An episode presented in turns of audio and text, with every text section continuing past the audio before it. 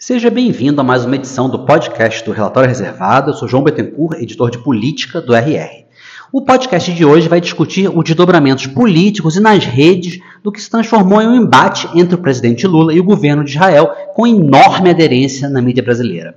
Lembrando que o programa está disponível no Spotify, Apple Podcast, Deezer e em todos os agregadores de podcast disponíveis. Bom, a forte repercussão interna da declaração do Lula, comparando a ação de Israel na Palestina ao Holocausto, causa efeitos opostos. Por um lado, tira a atenção preponderante que vinha sendo dada na mídia às investigações que atingem o ex-presidente Bolsonaro. Também está gerando e continuará a gerar duras condenações e, pior para o governo, menos boa vontade editorial, não de uma matéria ou outra, mas editorial, de veículos que vinham sendo mais favoráveis ao Lula. É, basta ver a quantidade de condenações que continuam a ser recebidas, inclusive de colunistas simpáticos ao Lula e até mesmo simpáticos às críticas que ele vinha fazendo a Israel. Sem falar em outros que ficavam meio, em alguns momentos criticando, em alguns momentos elogiando, que agora estão só criticando duramente e que podem, isso pode sim marcar uma inferência negativa no olhar, não apenas é, em relação a esse momento, como em relação a futuras ações é, do governo. Isso vai acontecer ou não vai? O momento pode ser apenas conjuntural? Não, não se dá para bater o martelo agora, mas é significativo a partir da hora em que é, esse movimento ocasiona acusações não somente de exagero ou erro diplomático, como já houve várias ao Lula em relação à Ucrânia, em relação a, vários, a diversos momentos, à China, mas sim de antissemitismo. Porque essa acusação, a gente viu, é, tanto na mídia como também nas redes, atinge não só parte do eleitorado petista, ligado à comunidade judaica, que é grande, como eleitorado de centro, que é até, até de centro mais favorável ao Lula, onde, onde centram muito contra o Bolsonaro e que reagiu muito rápido e muito fortemente a essa declaração do Lula. É, na política, política parlamentar, particularmente, isso abre um flanco claramente para reações da oposição na sociedade, nas redes e, obviamente, no Congresso. Né? O pedido de impeachment, é, que já está correndo, já recebeu 100 assinaturas, basicamente, é, não vai dar certo, não vai acontecer. E pode até, em termos de comunicação, sair pela culatra, porque parece exagerado, já está havendo um pouco essa percepção, e, e acaba também diminuindo o, o impacto da, das ações da oposição e, e das, do, dos ataques, né? É, ataques no sentido de críticas, de incômodos muito fortes que foram que ocasionados junto ao Planalto, junto ao Lula, em um amplo espectro político. Ah, mas, posto isso, ainda assim gerou, de toda forma, um polo de mobilização contrário ao governo e uma imagem de que existe um núcleo parlamentar capaz de pedir o impeachment do Lula, o que não é pouca coisa. É, não só por ser um tema forte para o núcleo ligado ao presidente Bolsonaro, como porque essa questão do impeachment, obviamente, tem estado muito presente na sociedade brasileira e é profundamente traumática para o PT, né, que sofreu é, o impeachment da Dilma, que teve processo de desgaste anteriormente com o próprio Lula e que sabe que está vivendo em um, em um Congresso que está sendo favorável ao governo, apesar de ser de centro-direita, mas está sendo, aprovou, a gente viu aí hoje a quantidade, matérias mostrando que o governo aprovou uma grande quantidade de projetos, mas ainda assim não é um Congresso com o qual o governo se sinta seguro. No entanto, e aí o fato de duas repercussões opostas, há um outro lado. O processo está criando um dos maiores amálgamas na base de esquerda desde o início do governo, algo que é muito perceptível nas redes sociais. É como se nessa esfera o Lula revertesse basicamente todo o incômodo de novo, vai ser conjuntural ou não, mas agora é como se ele revertesse todo o incômodo e desmobilização causada por uma série de decepções né, recentes dessa base, como pela falta de um olhar para a diversidade na escolha dos ministros do STF, na escolha dos seus próprios ministros, por uma série de concessões ao Centrão. Né, houve uma crítica de uma base muito ligada ao Lula, muito forte, essa sensação de decepção, que reverte, na verdade, em desmobilização. Isso é importante, claro, eleitoralmente, para é, num ano de eleições municipais, mas é importante também para esse outro lado que se tornou uma esfera enorme de mobilização e de ação eleitoral, que são as redes sociais e de comunicação. Né? É. Nesse âmbito, o Lula claramente está ganhando pontos com a ideia de que ele falou algo que a maioria dos políticos não teria coragem de afirmar no Brasil e fora do Brasil. A linha que é muito presente, a gente tem visto isso nos últimos anos na política polarizada de hoje, no Brasil e no mundo, é de legitimidade de que ele tem lado, de que ele fala o que pensa.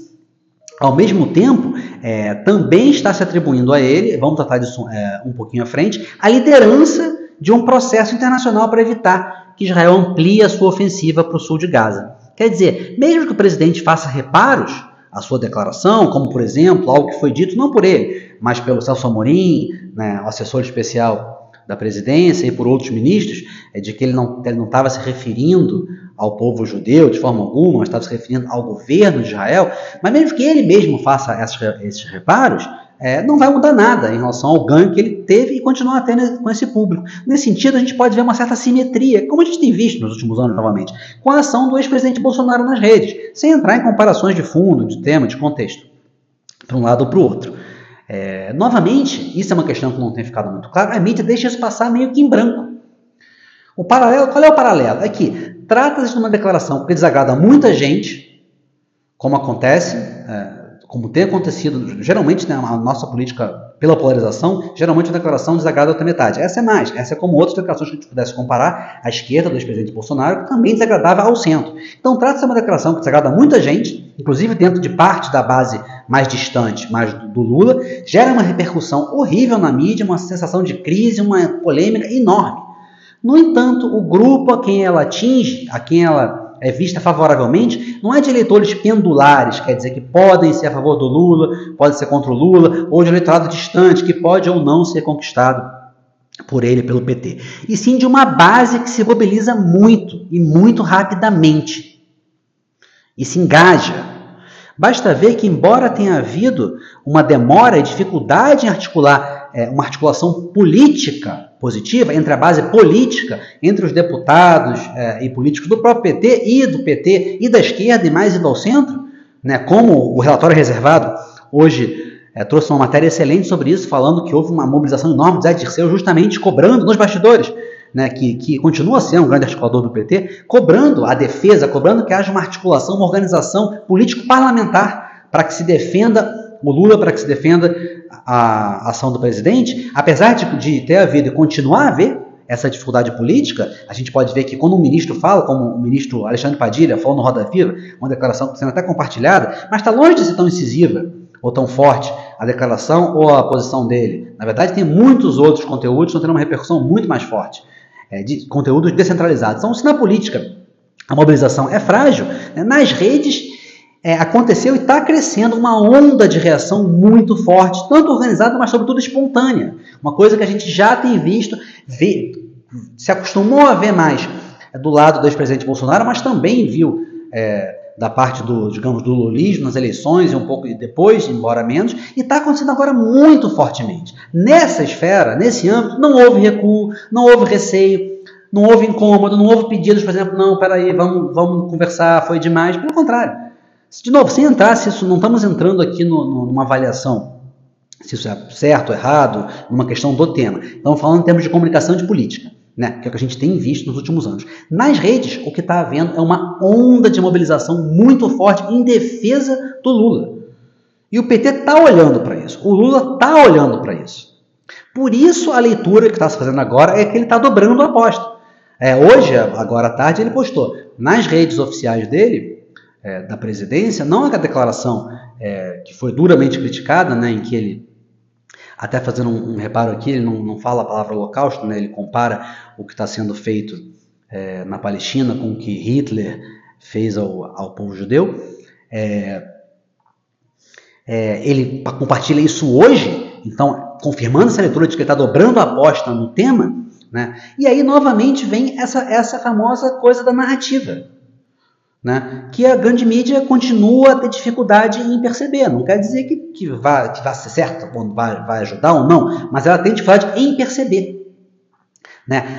A das redes de esquerda, né, dessa capacidade de mobilização da qual o Planalto e o próprio Celso Amorim se apropriam, criando essa narrativa, novamente a palavra narrativa, que aí vai além da defesa de Lula, porque a narrativa que está sendo criada é de que o Lula assumiu a liderança internacional em busca de um cessar-fogo e para impedir, como eu mencionei antes, uma nova ofensiva do exército israelense é, no sul da faixa de Gaza, em Rafah, onde estão concentrados em torno de 1,5 milhões de pessoas. Então, a narrativa que é, a, esquerda está projetando nas redes, não só a esquerda, mas a base popular né, mobilizada de militância, nas redes lulismo e do presidente Lula está indo muito além da defesa dele.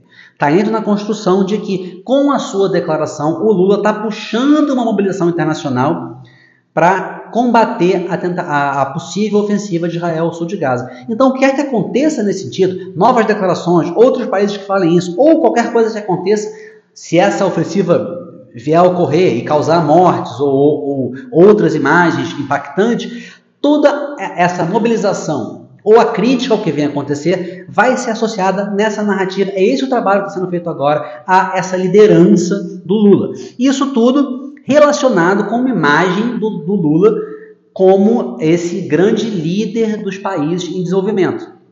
Novamente, pode se questionar se você não, nova, não volta, não repete um distanciamento do Ocidente, é, dos Estados Unidos, de parte da Europa, embora não tenha havido propriamente uma reação é, houve no noticiário, mas houve uma reação dos países, dos Estados Unidos, da Europa, exatamente pesada contra o Brasil nesse sentido. Mas você não estaria se afastando novamente desse eixo né, e se colocando muito diretamente nesse eixo que se fala China, Rússia, países de desenvolvimento, como já se alinhou com a África do Sul, é a própria lógica dos BRICS.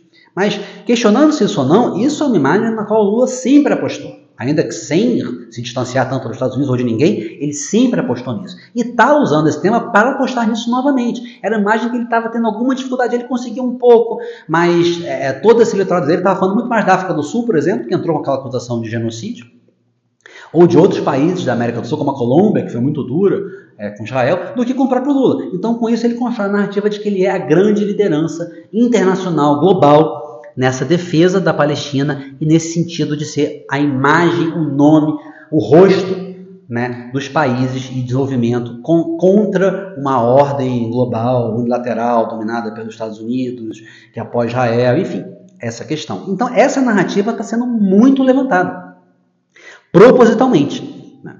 Ora, qual é o resultado disso? Não dá para cravar agora.